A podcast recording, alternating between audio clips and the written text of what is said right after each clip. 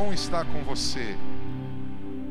Como você já ouviu, nós entendemos de utilizar aqui o domingo de manhã para fazer estudo, estudos bíblicos e nós estamos falando desde domingo passado sobre o mundo espiritual. E dos, um dos aspectos eu eu vou é, passar algumas, vou recapitular algumas coisas aqui. Eu, eu lembro você né, que a gente, na tela 9, quando eu ministrei, isso é uma só recapitulação, existem informações, nós usamos o texto de Colossenses e Efésios semana passada, para dizer que existe um príncipe que governa esse cosmos, que é a Terra. Ele opera sobre todos os que estão distantes da verdade, que é Cristo e a sua influência é despertar desejos e pensamentos. E as nossas escolhas definem a nossa paternidade espiritual. Nós falamos isso. Eu vou pular um pouquinho mais para frente, para que a gente possa pensar um pouquinho. Olha a tela número 12. A tela número 12, eu afirmo, por causa das Escrituras, sem o governo de Deus em nós, será que podemos governar nossas vidas? Eu afirmo que não. Sem o Rei do Reino em nós, não há um governo justo e poderoso. Eu vou seguir adiante e eu vou lembrar você na tela 20, porque aparece dentro do nosso estudo na semana passada, aparece um personagem, e de verdade eu fiquei em dúvida quando eu coloquei o tema, o mundo espiritual, se eu não deveria colocar o anticristo. Mas como essa palavra anticristo assusta muitas pessoas, eu falei, não, deixa assim, mundo espiritual. Mas o que acontece? Veja, o anticristo significa, significa contrário à autoridade de Deus. O que eu quero falar? Eu queria que você parasse de imaginar fantasmas, espíritos. Existem espíritos, mas eu queria que você parasse de imaginar isso e você imaginasse tudo aquilo que pode ter se aproximado da tua vida, da tua família, trazendo pensamentos, sentimentos que são contrários à autoridade de Deus. Lembrando você que só governa a sua própria vida quem recebe o governo de Deus. Se o anticristo está reinando em nós, a nossa vida provavelmente não está sendo bem governada. Vamos continuar um pouquinho mais aqui. Eu quero ler a tela 28. Porque eu me deparei com essa conversa sobre a ação de Judas, um dos discípulos de Jesus. Judas representava o trabalho de Satanás em muitos momentos de sua vida. E aqui, ó, eu vou começar daqui já vou entrar na ministração. Olha Judas. Quem era Judas? Ele seguiu Jesus como um de seus discípulos. Judas era discípulo. Mas ele era mentiroso. Ele não velou pelos pobres. Ele era ladrão. Ele deixou que o diabo falasse ao coração para trair Jesus. Ele sentiu remorso no que diz respeito à traição, porém não teve fé para arrependimento ou perdão. E aí destruiu a própria vida. Tudo isso é recapitulação, e eu terminei nessa tela a semana passada e vou ler. Judas, como muitos, permitiu que uma operação espiritual maligna se levantasse em sua vida, mesmo estando ao lado de Cristo, mesmo sendo chamado por Jesus e andando dia a dia ao seu lado, o espírito do anticristo se manifestou em sua vida, levando Judas à sua total destruição. Por que estou falando do mundo espiritual? Porque algumas pessoas imaginam todos os seus problemas são somente consequências naturais de suas falhas. Isso é uma verdade, mas não é toda a verdade. Alguns problemas que eu e você vivemos, algumas situações que eu e você passamos, são frutos das nossas escolhas. Mas escolhas que fugiram da palavra por causa de uma operação de erro, que eu demonstro na vida de Judas. Judas não foi obrigado a fazer o que ele fez, mas ele foi influenciado a fazer o que ele fez, e ele usou do livre-arbítrio para tomar uma decisão que foi um tiro no pé. Muitas vezes eu e você ignoramos o mundo espiritual. ignoramos uma força como do anticristo e assim acabamos vivendo aquém do que poderíamos viver. E muitas vezes encontramos problemas que não precisávamos. Vamos entrar no dia de hoje. Olha o que diz a palavra em Mateus capítulo 7, um texto muito conhecido. Olha o que diz a palavra em Mateus 7, começo do versículo 15. Eu estou na tela 31. Acautelai-vos quanto aos falsos profetas. Preste atenção, Jesus, na época dele, está dizendo, moçada, toma cuidado com as coisas espirituais. Porque profeta é aquele que fala em nome de Deus. E ele começa dizendo: tenha cuidado com os falsos profetas. Se Jesus pregou que nós tínhamos que estar atentos com os falsos profetas, eu entendo que é algo importante para o nosso dia a dia de vida. E ele fala: esses falsos profetas, eles se aproximam de vós disfarçados de ovelhas, mas no seu íntimo são como lobos devoradores. Pelos seus frutos os conhecereis. É possível alguém colher uvas de um espinheiros, espinheiro ou figos das ervas daninhas? Assim sendo, toda árvore boa produz bons frutos, mas a árvore ruim dá frutos ruins. A árvore boa não pode dar frutos ruins, nem a árvore ruim produzir bons frutos. Toda árvore que não produz bons frutos é, é cortada e atirada ao fogo. Portanto, pelos seus frutos os conhecereis.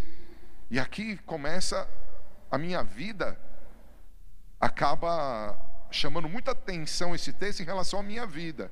Olha o que ele diz: Nem todo aquele que diz a mim, Senhor, Senhor, entrará no reino dos céus, mas somente o que faz a vontade de meu Pai que está nos céus. Olha que forte, preste atenção, perceba como é forte isso. Muitos dirão a mim naquele dia: Senhor, Senhor, não temos nós profetizado em teu nome?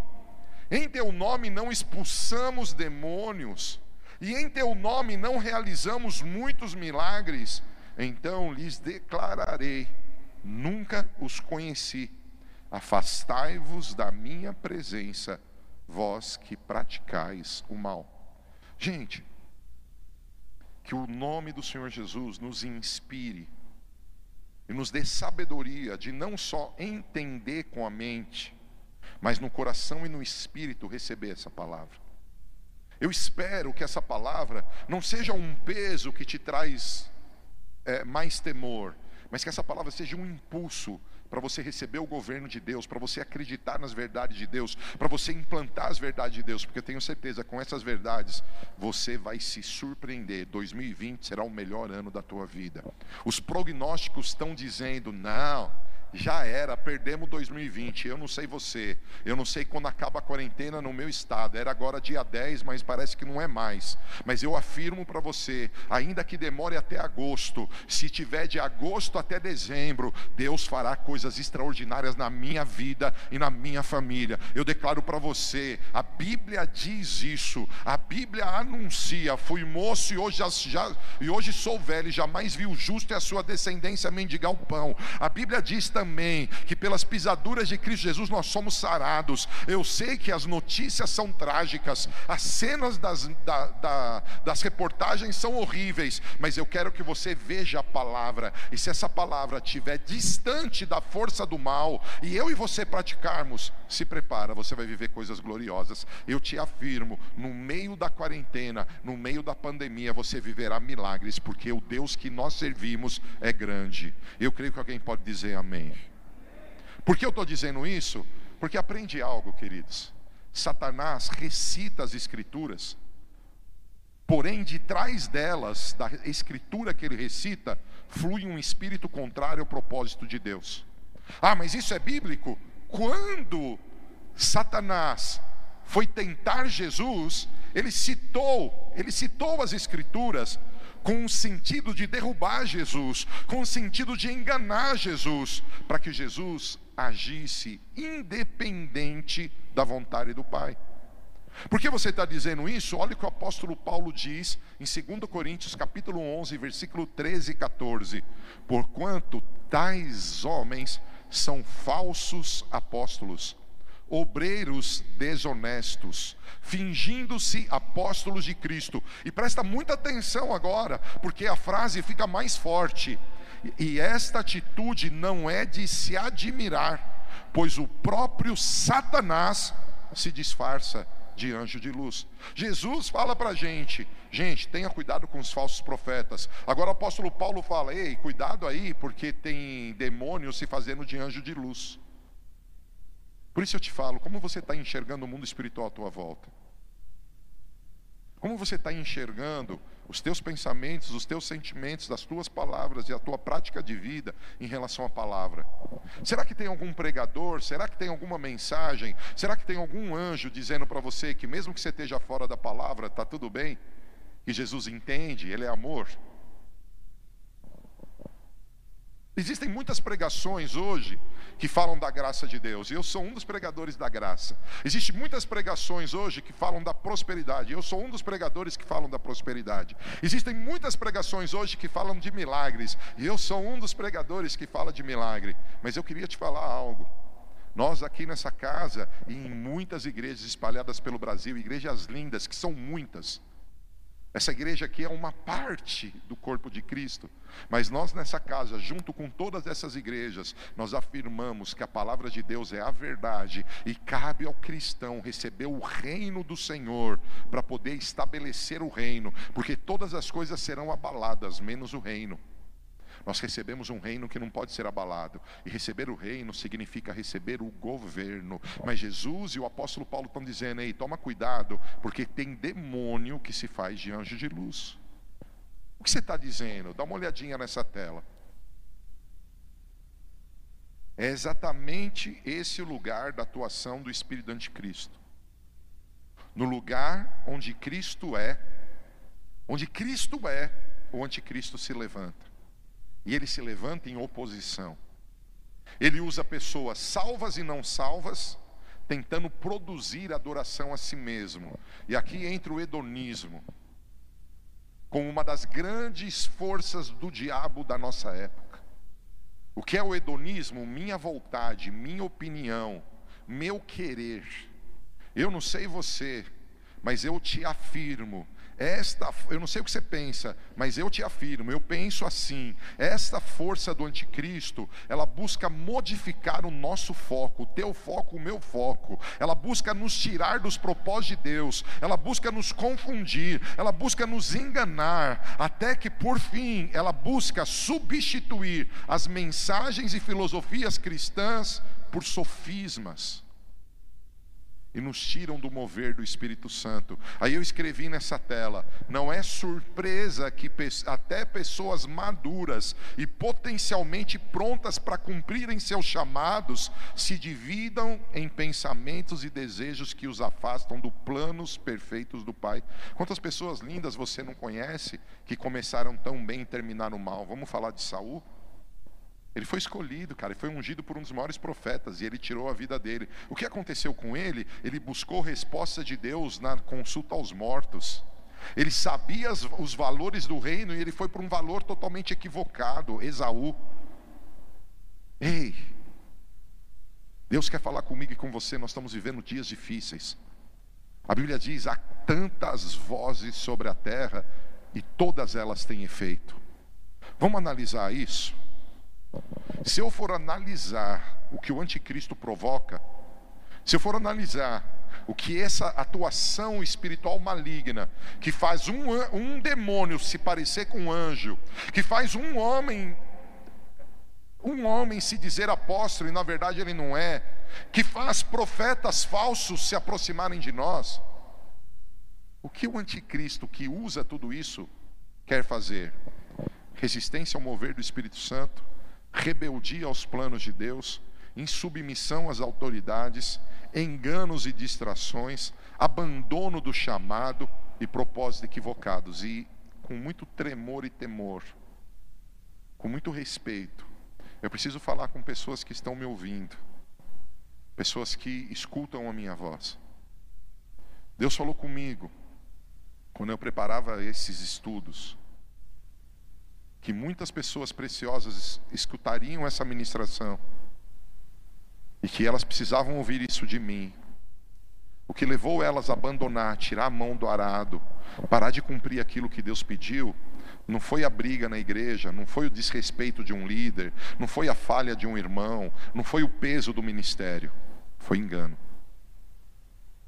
Há pessoas que estão em casa me ouvindo, que tinham um ministério, que estavam felizes, e hoje você ficou um crítico da igreja. Não é um crítico que diz publicamente mal, mas dentro do coração. Você sempre está enxergando uma segunda intenção imaginando você mesmo como adivinho daquilo que o irmão e a irmã ao seu lado estão sentindo ou pretendendo. O anticristo, ele tem entrado nas igrejas para fazer com que pessoas potencialmente maduras, pessoas que poderiam ser enviados para fazer coisas gloriosas, por causa dos seus problemas pessoais, por causa da sua má gestão financeira, por causa da, da dos, dos, dias que ele desperdiçou, ao invés de procurar um, uma carreira ou procurar uma competência profissional, e ele ficou fazendo tantas outras coisas, é, distraído em si mesmo, e agora ele culpa a igreja, agora ele culpa é, o chamado, e na verdade existe uma guerra contra você. Põe a mão no arado de novo. Se desperta, cala a voz do diabo que diz que não vale a pena. Ei, servir ao Senhor é um dos maiores privilégios que eu e você temos. E eu não falo servir somente num culto, num ministério, servir como vida. É ser um agente de transformação de Deus em tudo que tenho e sou. Você, que é o penúltimo tópico dessa tela 40, abandonou o chamado e agora está com propósitos equivocados. Minha oração é que através dessa ministração você se desperte. Veja, o espírito do anticristo não move pessoas a terem ideias loucas ou absurdas.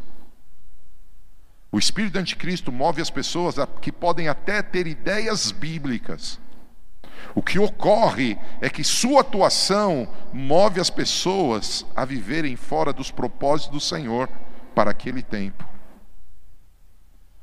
Veja, eu tenho convicção, eu tenho certeza que eu e você temos uma corrida. Hebreus capítulo 12 fala disso. Depois você faz a leitura. E ele diz assim: que eu e você possamos nos desprender dos laços e dos pecados e correr com perseverança a carreira que nos está proposta. Muitas vezes nós desanimamos na nossa corrida por causa das dificuldades que temos nesse mundo. E Jesus disse para a gente: No mundo tereis aflições, mas tem de bom ânimo, eu venci o mundo. E o que ele está dizendo? Você pode vencer também, mas ele está dizendo: problemas vão acontecer, mas o anticristo ele se levanta quer seja em, em, confusões, quer seja em frustrações, para que a gente saia do propósito. E eu quero clamar a cada um que está aqui. A Bíblia diz: aquele que pensa que está de pé, cuide que não caia. Igreja, nós não podemos nos equivocar. Pelos frutos seremos reconhecidos. Quais são os frutos na tua vida de que Jesus está vivo? Quais são os frutos na minha vida que Jesus está vivo? Será que diante dessa crise eu estou vendo frutos do Senhor em mim? O que está saindo? Quais são as palavras que estão saindo dos meus lábios nesses dias? Quais são as atitudes que eu estou tendo diante de tanta dificuldade? Vamos lá, vamos continuar. Mateus 24, 4 e 5.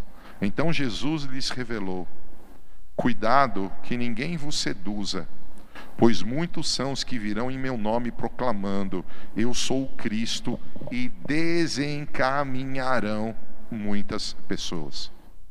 Você pode dizer comigo, levanta a tua mão e diz comigo assim: Meu Pai, no nome de Jesus, eu quero repreender toda a força do anticristo. Eu não aceito enganos que me tirem do caminho que me impeçam de correr a carreira proposta. Eu quero, eu quero o teu reino, o teu governo, para que eu possa viver aqui na terra, a tua vida, em nome de Jesus. Veja, se eu estou falando coisas, e você sabe, a gente não tem tanto tempo assim, se eu estou falando muitas coisas e algumas delas ficaram não ficaram tão claras como poderiam, gerou alguma dúvida em você, você ficou pensativo, por favor, pergunte. Lá no nosso YouTube, lá no Facebook, tem uma equipe que está anotando a tua pergunta, eles vieram hoje servir você, então pergunte. Você ficou com alguma dúvida? Eu não fui claro em algum ponto. Ah, você discorda de mim? Não é pecado discordar de mim. Vai lá, escreve aí, a gente vai conversar sobre isso, porque eu entendo que a gente pode crescer quando você traz a sua dúvida. Não tenha vergonha de duvidar. É, desculpa, de não entender, ou até de ter dúvidas do que eu estou dizendo. Não tenha vergonha. É, nós estamos aqui para te servir nesse estudo. Então vamos continuar. Eu espero estar tá dando entendimento. Eu falei até aqui sobre a atuação do anticristo, eu mostrei a atuação dele em Judas, eu mostrei como era o mundo espiritual no domingo passado, e aqui, aqui eu quis mostrar que é necessário ter frutos. É necessário ter frutos. E veja, as profecias, os milagres, não serviram de frutos para Jesus. Porque aquela pessoa ela fazia aquilo que as pessoas da igreja faziam, mas ela não tinha o governo de Deus na tua vida, ela praticava iniquidade. E eu quero mostrar para você um tema: liberdade sem lei dentro do mundo espiritual.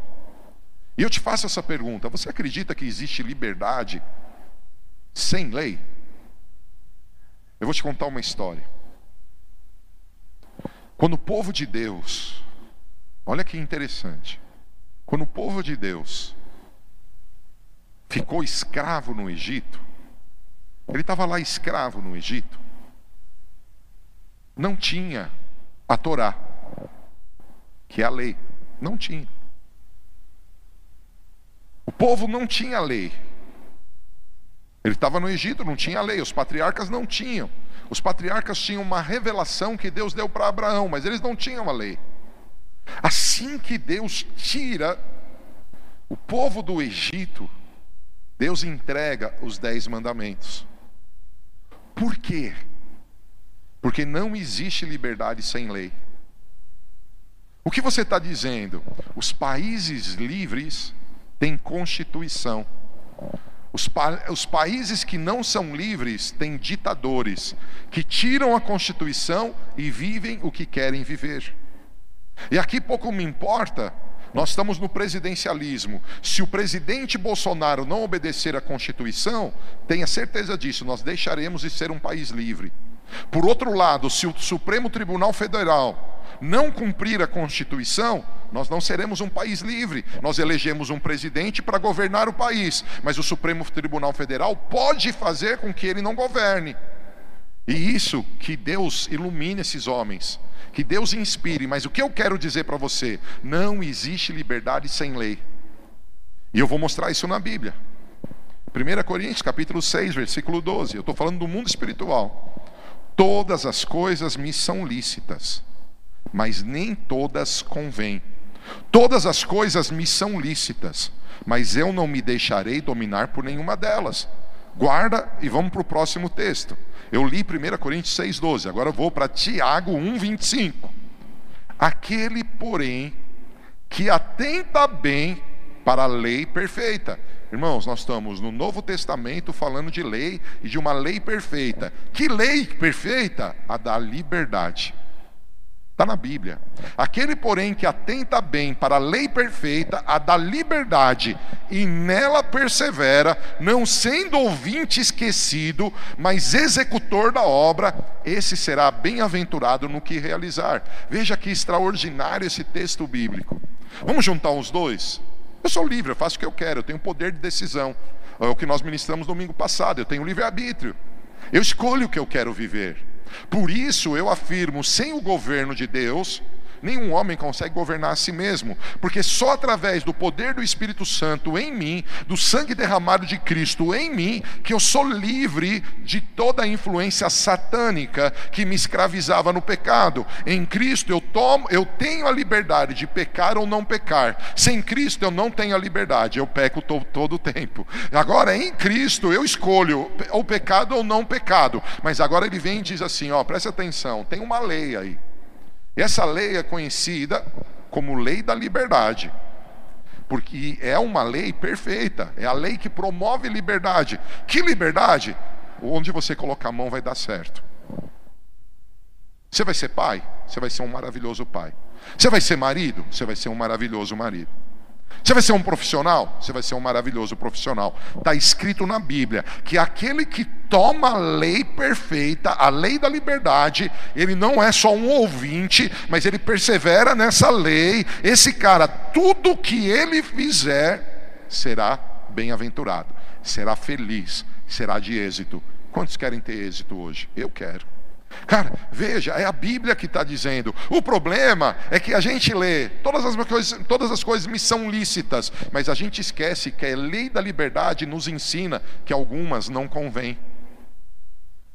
A lei da liberdade, ela não te obriga a segui-la, ela te mostra o privilégio em praticá-la. E aí eu vou falar da pessoa do anticristo. Quem você acha que está gritando através das mídias, dos filmes, das revistas, das pessoas, de tantos intelectuais, que quanto mais livre o homem é, desculpa, quanto menos imposição o homem tem, mais livre ele é. Eu vou te dar um exemplo. Vou te dar um exemplo. Existem coisas que a minha liberdade junto com a tua liberdade, exige de nós comportamentos. Vou dar um exemplo.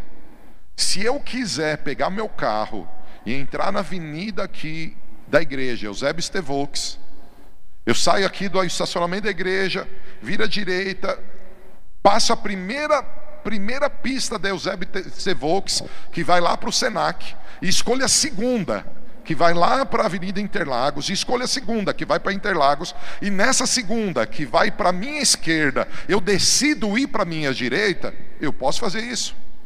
Mas tem uma lei de trânsito que diz que não posso porque é contramão.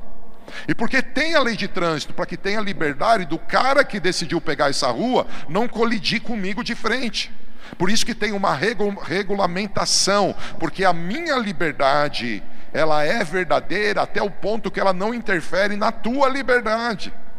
E a Bíblia, a Bíblia é tão linda porque existe um Deus tão maravilhoso que é amor, que traz o juízo perfeito.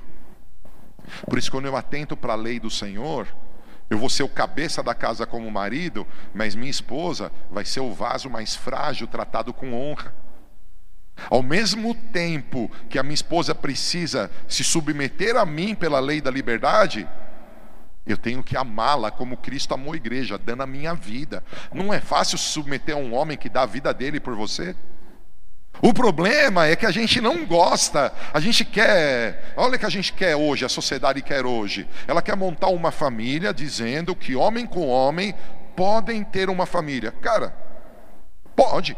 Se você gosta de ter sexo com a pessoa do mesmo sexo que você, não há nenhum problema, não há nenhum problema. Mas se isso vira um caso na nossa nação, onde homem só fica com homem e mulher só fica com mulher, irmãos, vai acabar, não vai ter mais procriação, porque não tem como gerar homem com homem ou mulher com mulher. E Deus estabeleceu uma lei: o homem vai deixar seu pai e sua mãe e vai unir a sua mulher.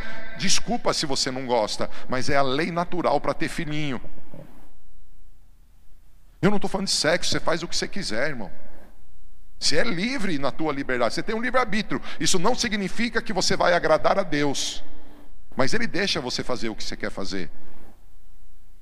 E não significa que Deus vai ficar mandando raio para te amaldiçoar. Esse não é o nosso Deus. A maldição e a bênção não estão liberadas por aquilo que Deus é, estão liberadas por aquilo que eu escolho fazer. Se eu me submeto a Deus, sou abençoado. Se eu não me submeto a Deus, sou amaldiçoado. Elas já estão determinadas. Você está aí? Não existe liberdade sem lei. Eu escrevi algo. Estamos na época da graça. Mesmo assim, ainda é necessário cumprir e obedecer às leis e os princípios do reino de Deus. Se não agirmos ou vivermos segundo as leis do Senhor, estaremos contrários aos seus propósitos e provavelmente sob a influência do anticristo. Então eu escrevi: não existe liberdade sem lei. Vamos ver um exemplo? Eu vou te mostrar um exemplo. Isso está em Gênesis 8, 20. Depois, Noé construiu um altar dedicado ao Senhor. E tomando alguns animais e aves, todos puros, ofereceu-os como holocaustos, queimando sobre o altar. O Senhor sentiu o aroma agradável da adoração e declarou a si mesmo: Jamais amaldiçoarei a terra por causa do homem, porquanto seu íntimo é completamente inclinado para o mal, desde o nascimento e nunca mais destruirei todos os seres nos quais há fôlego de vida, como fiz desta vez. Então, quando alguém diz que o coronavírus é juízo de Deus, desculpa, Deus prometeu que não faria isso. Está escrito aqui, ele prometeu que não faria isso. Eu não vou mais destruir os homens. É escolha, são as escolhas. Veja, aí vem a lei. Olha que, que interessante. Nunca mais destruirei os seres todos os seres nos quais há fôlego de vida, como fiz dessa vez. Enquanto durar a terra, olha, presta atenção: semeadura e colheita, frio e calor, verão e inverno, dia e noite, jamais cessarão seus ciclos naturais. Olha que interessante. Os homens estavam vivendo uma vida totalmente distante dos valores de Deus, tinha uma profanação total sobre a terra, Deus fica indignado e fala: Vou trazer juízo sobre a terra. E ele trouxe juízo, e a salvação foi a arca. Quem entrou na arca foi salvo, quem estava fora da arca foi morto. Deus fala: Me arrependi, nunca mais vou fazer isso com o homem. Eu não vou mais tirar a vida do homem, não vou mais amaldiçoar a terra, não vou mais matar ninguém. Mas aí ele fala assim: E saibam que enquanto a terra durar, existem algumas coisas algumas leis que jamais passarão. Primeira lei, semeadura e colheita. Ele estabelece uma lei e diz que enquanto a terra durar, essa lei vai acontecer, semeadura e colheita. E aí ele fala de frio e calor, e aí ele fala de verão e inverno, aí ele fala de dia e noite. Irmãos, por que será que ele não falou verão, inverno, outono e primavera? Você sabia que em alguns lugares não tem nem primavera nem outono? Mas verão e inverno tem todos. Cara, é muito louco, porque o que Deus fala acontece. Mas ele diz, ó, ele diz, jamais cessarão seus ciclos naturais. Há uma lei espiritual que se torna natural, chamada de semeadura e colheita. Aí algumas pessoas já ficam preocupadas. Ah, ele vai pedir dinheiro. Para, irmão, essa lei não fala só de dinheiro. Essa lei fala de tudo. E eu vou ler aqui. Muitos não concordam com a lei da semeadura e colheita. Acham que é uma invenção da igreja moderna. Quando Noé sai da arca e oferta ao Senhor, Deus se agrada e estabelece esse princípio, lei da liberdade, até quando a terra durar. Ah, você está falando do Antigo Testamento e passou. Tá bom, então vamos lá. Apóstolo Paulo, 2 Coríntios capítulo 9, versículo 6. Época da graça, o autor da graça, que alguns dizem, o que mais pregou sobre a graça e ensinou sobre a graça, o apóstolo Paulo ele está dizendo: lembrai-vos da lei que Deus deu para Noé. Aquele que semeia, aquele que pouco semeia, igualmente colherá pouco, mas aquele que semeia com generosidade, da mesma forma colherá com fartura. Agora, queridos, o apóstolo confirma a importância de obedecer à lei da semeadura, um dos aspectos da lei da liberdade. Veja, o apóstolo confirma essa importância. Sem ela não haverá plena liberdade na área financeira. Deixa eu falar algo aqui. Uma das coisas que eu e você devemos estar pensativos, pelo menos, e alguns talvez já preocupados, e outros talvez ansiosos, e outros talvez já até tristes, é a questão financeira. Existem pessoas ganhando milhões, milhões. através da crise, porque toda crise é uma oportunidade. Mas existem pessoas que estão passando dificuldades, e muitas. Existe uma verdade que traz liberdade financeira para mim. Uma lei perfeita que produz liberdade. Qual? Semeadura e colheita. Se na época da vaca gorda eu semeei, tenho certeza que na época da vaca magra eu vou ter colheita. E aqui eu estou falando de dinheiro. Esse momento eu estou falando de dinheiro. Muitos cristãos não têm uma vida financeira liberal, li, liberada, uma vida financeira livre, estão sempre oscilando na sua vida financeira, porque eles não acreditam nas leis do Senhor como lei de liberdade. Aí eles não praticam a lei do Senhor, influenciado por espíritos de engano, influenciado pelo anticristo, aquilo que se levanta contra Deus. Por que você acha que tem tanta pregação, tanta palavra, tanta condenação em relação a dízimos e ofertas? E aí você pega uma pessoa que pratica dízimos e ofertas e ela testemunha para você: Deus tem feito milagres. Se você nunca ouviu ninguém falando disso, eu estou aqui falando. Esse princípio que eu pratico tem feito eu viver uma vida diferenciada. Isso não significa que eu não tenho problema, mas isso significa que eu sou livre. Os problemas financeiros não me escravizam mais. Sabe por quê? Porque eu confio num Deus que cumpre aquilo que promete. Mas eu não estou falando da lei da semeadura e colheita só nesse aspecto. Por isso eu coloquei essa foto nessa tela 53, eu coloquei essa foto. Olha como funciona a lei da semeadura e colheita. Se eu sou uma pessoa que apresenta gentileza, pode ter certeza, ainda que tenha alguns encardidos perto de mim, a grande maioria das pessoas à minha volta vão me tratar bem. E Jesus disse isso. Aquilo que vocês querem que os homens vos façam, façam a eles também. Jesus confirmando a lei da semeadura. Eu não sei se você está me entendendo. Estamos na graça? Estamos. Mas se eu, não, se eu não conhecer a lei perfeita, a lei da liberdade, eu vou, eu vou falhar na minha caminhada, eu vou dar lugar, lugar ao anticristo, para que eu viva o evangelho do meu jeito e não do jeito de Deus. Esse é um exemplo. Deixa eu te dar outro exemplo. Voz do que clama no deserto, preparai o caminho do Senhor Endireitai no ermo vereda ao nosso Deus. Isaías capítulo 40, versículo 3, uma palavra profética do, de, a respeito de João o Batista, vinda por parte do profeta Isaías, 750 anos mais ou menos, 730 anos mais ou menos antes de Cristo. Voz do que clama no deserto, prepare o caminho do Senhor. Veja, profeta Malaquias. Eis que eu envio o meu anjo, João Batista é chamado de anjo que preparará o caminho diante de mim, e de repente virá o seu templo, Senhor, a quem, a quem vós buscais, o anjo do concerto, a quem vós desejais, eis que vem, diz o Senhor dos Exércitos. Eu estou citando duas profecias falando a respeito de João Batista. Aí vem o texto. Então veio Jesus da Galiléia ter com João, junto do Jordão para ser batizado por ele. Mas João opunha-se-lhe, dizendo: Eu careço, eu preciso de ser batizado por ti, e vens tu a mim. E aqui eu paro um pouquinho e vou lembrar você de algumas coisas.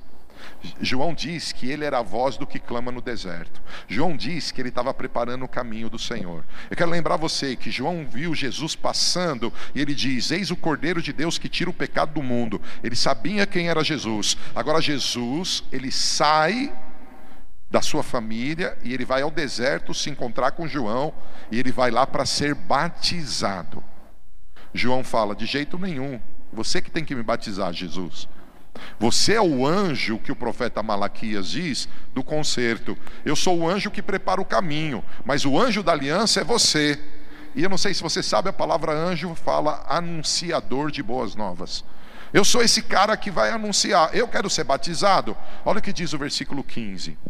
Jesus, porém, respondendo, disse-lhe: Deixa por agora, porque assim nos convém cumprir toda a justiça. Então ele o permitiu. Onde eu quero chegar? Olha que legal. Ao iniciar o seu ministério, Jesus procura seu primo João Batista e se submete ao batismo de arrependimento por ele ministrado. Jesus nunca cometeu pecado. Aos olhos naturais, não havia necessidade dele passar por essa ministração. Afinal, se arrepender do quê? Qual é o motivo de arrependimento? Jesus precisava de João Batista para quê? Ele era Deus. Ele era o rei dos reis, senhor dos senhores. Apóstolo, o que você está dizendo? Preste atenção. Foi profetizado que João o Batista prepararia o caminho do Senhor Jesus. Além de ser uma figura profética da época, porque aqui eu explico algo que talvez você não saiba, qual é o nome do pai de João o Batista?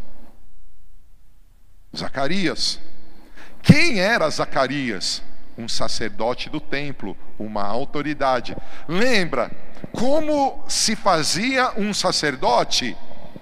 O sacerdote tinha que nascer numa casa sacerdotal. O pai de João estava cumprindo o turno de Abias, quando o anjo chegou para ele e anunciou para o pai dele: A tua mulher Isabel vai engravidar. Zacarias deu risada. Ele falou: Como ela vai engravidar? Mas o anjo explicou que era um profeta, que era um mensageiro, que através dele algo iria acontecer. João Batista era filho de sacerdote, ou seja, o sacerdócio fazia parte da linhagem, ele tinha sobre ele autoridade ministerial. Apóstolo, o que você está dizendo? Hoje eu escuto que eu sou livre, eu não preciso mais de igreja, eu não preciso mais de pastor, eu não preciso mais de autoridade. Lindinho, se Jesus precisou, se Jesus precisou de João para batizá-lo em batismo de arrependimento sem pecado, se para Jesus ser ministro, ele teve que cumprir os 30 anos, a idade sacerdotal, por que, por que você acha que você não precisa de autoridade? Se Jesus teve que se aproximar de um homem para ser enviado, e aí eu vou trazer o texto Romanos capítulo 10, versículo 9 e 10, que a gente fala tanto, a gente fala tanto que para para ser salvo, a gente tem que crer com o coração, e a gente tem que confessar com os lábios, mas um pouquinho antes o apóstolo Paulo diz assim: Como crerão? Desculpa, eu não vou lembrar o pé da letra, eu não vou abrir agora, mas é mais ou menos assim. Como crerão se não ouviram? Como ouvirão se não há quem pregue? Como pregarão se não forem enviados? Por que que hoje, na nossa graça e liberdade, por que que hoje as pessoas não querem mais autoridade? Aí alguém fala, ah, mas você está falando isso porque você é o líder da igreja. Ei, eu tenho um pastor, eu tenho uma autoridade. Por quê? Porque na liberdade sem lei, e estou te dando dois exemplos, nós poderíamos falar aqui de uns 15. Na liberdade sem lei, a semeadura e colheita está funcionando. E o governo de Deus, através de homens falhos, está funcionando. Jesus precisou de João. Eu vou dar um tempinho aqui, eu vou continuar mais um pouquinho. Mas eu vou dar um tempinho para o Felipe Lopes falar com você, rapidinho algo aí. Felipe Lopes vai falar algo para você. Eu vou voltar para concluir aqui. Eu vou fazer uma oração, eu vou concluir aqui, mesmo sentado, eu vou voltar.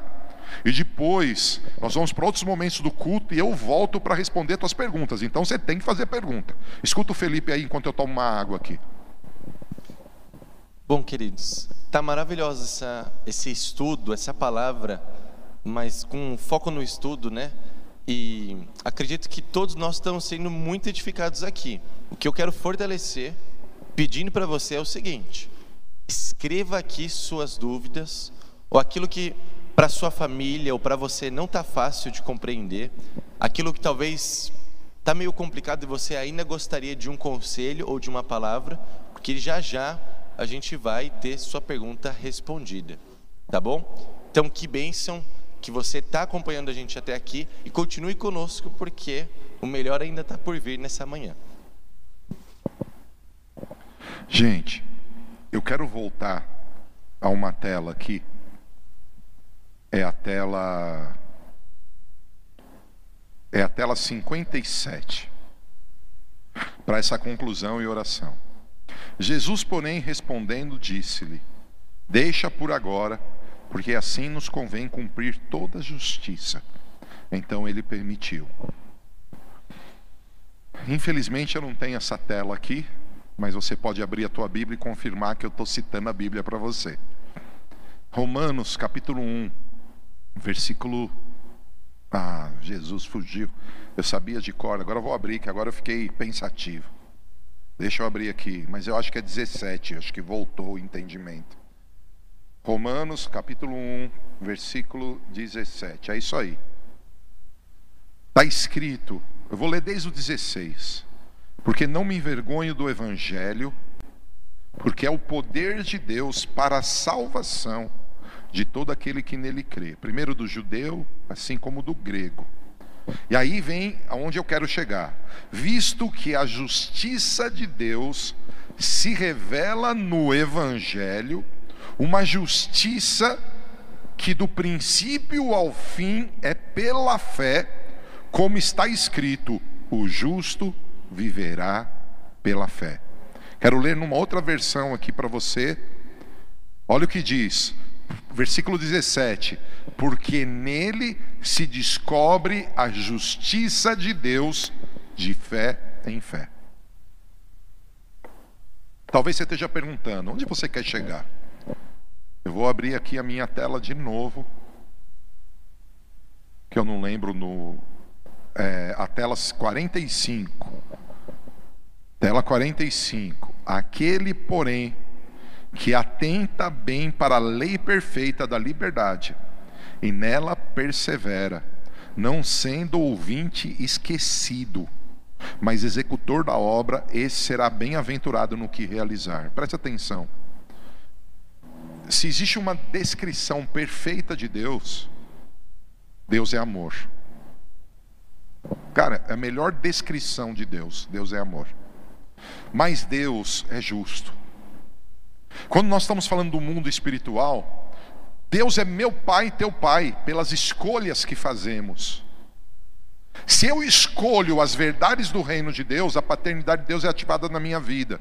Se eu escolho as minhas verdades fora das verdades de Deus, Ele vai dizer: por mais que milagres e coisas vieram sobre tua vida, eu não te conheço. Afasta de mim. E por que eu estou mostrando duas leis? Eu estou mostrando o valor da lei da semeadura e colheita, e eu estou mostrando a lei da eh, submissão às autoridades. Por que isso é importante? Porque a justiça de Deus, e Ele é justo, ela se descobre de fé em fé. E o que significa a palavra fé? Uma das das traduções da palavra fé é a palavra pitis, uma das palavras que nós usamos, a palavra pitis. E a palavra pitis significa obedecer. Ou seja, eu conheço a lei da liberdade, eu obedeço a lei da liberdade, e a lei da liberdade produz resultados de liberdade na minha vida. Lei da semeadura e colheita. Eu descubro que tudo que eu planto, eu colho isso vai fazer que, se eu vou pensar nas finanças, se eu começar a usar do meu recurso, parte dele para semear, eu vou experimentar colheita. E se eu tenho colheita, eu sou uma pessoa livre na área financeira. Se eu tenho frutos, eu sou uma pessoa livre na área financeira. Uma pessoa que não tem frutos, ela é uma pessoa escrava. Ela está geralmente em dívida, ela está geralmente com contas em aberto, ela está com sonhos frustrados. Porque ela não experimentou a lei perfeita da liberdade. Um dos aspectos dela é a lei da semeadura e colheita. Isso acontece também com as pessoas que não se submetem. Gente, uma pessoa, a Bíblia diz, é a Bíblia que diz. A Bíblia diz que o rebelde, Deus vai resistir.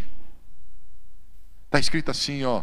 Sujeitai, pois, a Deus, resistir ao diabo, ele fugirá de vós. Olha o que a Bíblia diz: sujeição a Deus. Aí o cara fala: ah, mas eu não preciso sujeitar ao homem. Jesus precisou de João Batista. Eu e você precisamos de autoridade. Aí eu vou fazer um paralelo aqui. A Bíblia me ensina, está escrito na Bíblia.